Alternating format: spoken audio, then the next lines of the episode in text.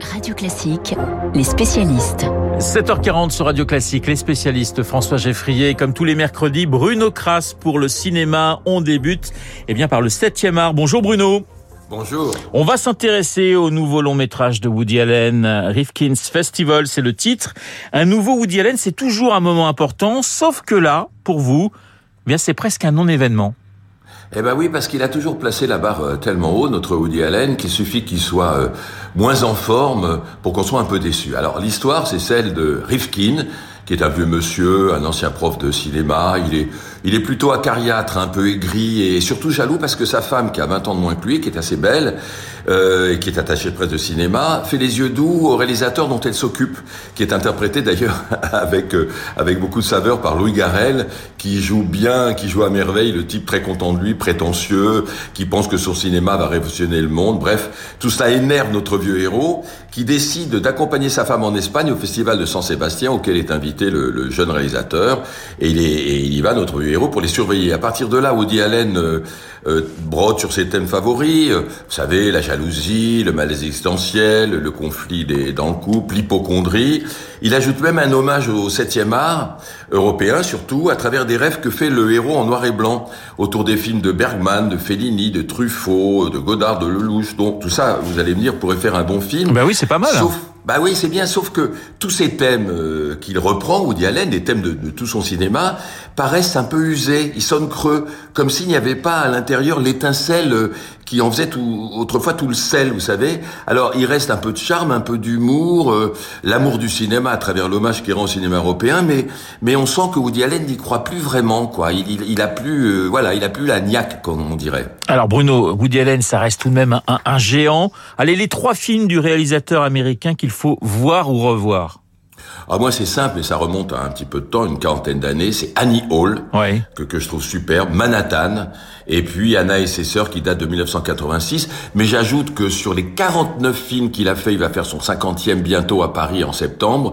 Il y a quand même une quarantaine de films qui sont bons. Alors c'est une belle carrière quand même. Oui, c'est pas mal. Alors, un Woody Allen mineur. En revanche, vous avez beaucoup aimé La Nuit du 12, un polar signé Dominique Moll. On lui doit, entre autres, hein, Dominique Moll, Harry, un ami qui vous veut du bien. C'était il y a une vingtaine d'années, mais c'est un film qui avait, euh, qui avait marqué. La Nuit du 12, un film étonnant. Pourquoi faut-il aller le voir? Parce que c'est un policier, un film policier très original, euh, qui ne ressemble à rien d'autre et dont la structure est étonnante. Et je vous raconterai pas la fin parce qu'elle va surprendre tous les spectateurs. J'espère bien. Eh oui, l'histoire, l'histoire, c'est celle euh, d'une équipe de la police judiciaire de Paris euh, qui est appelée dans la vallée de la Maurienne parce qu'il y a eu un meurtre vraiment terrifiant. En fait, une jeune femme qui rentrait la nuit d'une fête chez sa meilleure amie, elle avait quelques pas à faire pour aller chez elle, croise quelqu'un, on ne sait pas qui, vous verrez, sur son chemin, qui l'arrose d'essence qui la brûle vive. À partir de là, les enquêteurs euh, vont tout faire euh, pour faire leur travail, patiemment, obstinément. Ils interrogent l'entourage de la jeune femme et surtout toute une cohorte d'hommes qu'elle a fréquentés. Et en fait, l'enquête va devenir obsessionnelle pour le jeune flic qui dirige l'équipe, à tel point qu'il va, il va la reprendre quelques années plus tard parce que le crime reste irrésolu. Voilà, c'est très prenant, c'est re- remarquablement écrit, euh, remarquablement interprété, et puis surtout, euh, tout au long du film, en filigrane, il y a un message sur la, la violence euh, faite aux, aux femmes, la plupart du temps par les hommes. C'est un très très très bon film, un des meilleurs films français de l'année. Un mot, Bruno, sur un autre long métrage qui sortira, qui sortira lui dans une semaine. Film espagnol avec une distribution française, Marina Foïs, Denis Ménochet. Son titre, As Bestas. Vous m'avez dit, ça fait plusieurs années que j'ai pas vu un tel film. Oui, asbestas, ça veut dire, c'est en espagnol, ça veut dire les bêtes. C'est Oui. Rodrigo Sorogoyen qui a fait le film avec donc Marina Foïs et Denis Minochet. Écoutez, c'est un film qui est dense, qui est prenant, qui qui brasse de nombreux thèmes euh, l'écologie, le couple, la famille, le monde paysan, l'antagonisme qu'il peut y avoir entre deux milieux et deux couches sociales, avec le thème tout le monde a ses raisons. C'est fort. Franchement, il faut aller voir ce film. Ça sort le 20 juillet. C'est un film incontournable. Vraiment, c'est un des meilleurs films que j'ai vu récemment. Bruno, un livre à emporter cette fois sur la plage, une biographie signée Michael Finlay Callan et qui s'intitule tout simplement Robert Redford, 750 pages et on passe l'été avec Gatsby le magnifique et on apprend plein de choses. Oui, alors on apprend notamment, et ça nous fait plaisir quelque part, que quand il avait 20 ans, notre Robert Redford, je dis notre, eh ben il était à Paris et il rêvait euh, de devenir Modigliani. D'ailleurs, dans le livre, il y a 70 photos et dessins inédits euh, qui appartiennent à Redford et qu'il a offert au, au, biographe. Et on voit qu'il a un joli coup de crayon. Il voulait pas être acteur, il voulait être Modigliani ou rien. Et, et, et donc c'est assez extraordinaire parce que quand il s'inscrivait dans un festival comme acteur, c'était pour aller repeindre les décors du festival. Donc il voulait vraiment être, être, être acteur, être euh, peintre, mais pas comédien. Je vous laisse le choix, tiens, avec deux musiques de films légendaires, hein, de, de, de, films dans, lequel dans lesquels on a tourné euh, Robert Redford, Out of Africa ou L'Arnaque. Qu'est-ce que vous choisissez? Ah, il a tourné tellement de beaux films, hein. Jeremiah Johnson, Les Trois Jours du Condor, Les Hommes du Président, Out of Africa. Euh, je sais que l'arnaque, c'était une musique très puissante et très drôle, et très sympa, très sympa l'arnaque. Allez, on va pour l'arnaque.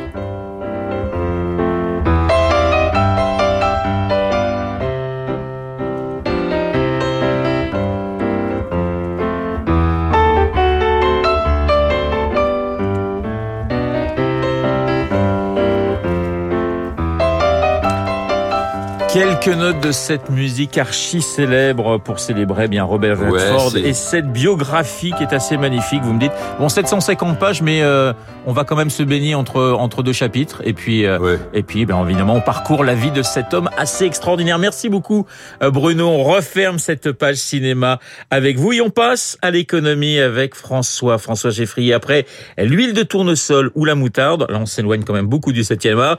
Eh bien vous nous dites qu'on risque une pénurie d'eau gazeuse. Oui, alors euh, j'espère ne pas déclencher une panique ou une ruée euh, au rayon Badois, Perrier ou, ou Kézac dans la moindre supérette de France en vous, en vous, disant cela, surtout un jour de canicule où l'on va chercher à s'hydrater. D'ailleurs, si cela peut rassurer, le risque est pour l'instant surtout chez nos voisins en Italie. C'est le journal L'Opinion qui révèle ce matin ce qui est en train de se passer chez Santana, une entreprise du Piémont qui produit un milliard et demi de bouteilles chaque année euh, sur ses chaînes d'assemblage à Cuneo, une petite ville située entre Turin, Gênes et Nice. Elle est l'un des plus gros producteurs européens et elle a mis à l'arrêt son usine début juillet. L'eau gazeuse est donc temporairement en péril, la, la frisante, si je veux faire couleur locale. Mais au-delà, la pénurie... Bel accent, bel ouais, accent, magnifique. Hein. La pénurie risque de toucher tout le secteur des boissons pétillantes, car ce qui manque, ce n'est pas l'eau à bulles, mais bien le produit qui crée ces petites bulles. L'article de l'opinion explique bien le jeu de domino qui est en train de se produire dans l'industrie. On a parlé récemment des tensions sur la production d'engrais. Nos agriculteurs sont inquiets, cela rajoute aux craintes pour beaucoup de pays importateurs comme en Afrique. La guerre en Ukraine a fait flamber les prix, fois 4 en un an. La Russie est le premier exportateur mondial et euh, hors de Russie, les usines qui produisent de l'engrais fonctionnent souvent au gaz dont les cours ont explosé. Sauf que, et, sans vouloir vous ramener à vos cours de physique du collège, eh bien la production d'eau gazeuse est liée indirectement à celle des engrais. En fait, on fait une recombinaison de l'ammoniac, du gaz naturel à l'azote de l'air et on peut ainsi produire du CO2 industriel, du dioxyde de carbone et c'est ce CO2 qui est injecté dans les boissons gazeuses de toutes sortes pour les faire pétiller, c'est ce CO2 dont nous manquons. Et on a du mal à y croire, mais on manquerait donc de CO2, ce même CO2 dont on cherche partout à se débarrasser. Oui, on n'en veut plus à la sortie des pots d'échappement, on n'en veut plus à la cheminée des usines ou des centrales à charbon, ni dans nos chaudières à la maison. En revanche, on continue d'en boire avec plaisir, à pleine goulée. On paye pour absorber du CO2 dès qu'on décapsule une bouteille d'eau pétillante ou qu'on ouvre une canette de soda, et ce n'est pas prêt de s'arrêter. L'Europe est un marché à plus d'un million de tonnes de CO2 industriel, à 70% dans l'agroalimentaire. Ça devrait monter de 50% d'ici 2050. Alors l'Italie cherche des alternatives par les méthaniseurs ou les effluents des bovins. Tout de suite, ça donne moins envie de se désaltérer. On espère pouvoir un jour On voit l'image, effectivement. capter du CO2 dans l'air. En attendant, parce que je vous sens inquiet, Emmanuel Ducrot de l'Opinion a interrogé la Fédération Boissons rafraîchissantes de France. Nous avons bien eu des tensions, mais c'est rentré dans l'ordre. Pas de pénurie pour l'heure. Merci de me rassurer. Les spécialistes sur Radio Classique, François Geffrier et Bruno Kras. Tout de suite, le journal imprévisible de Marc Bourreau, rediffusion de l'émission du 4 février dernier, sport et politique. Il est 7 heures.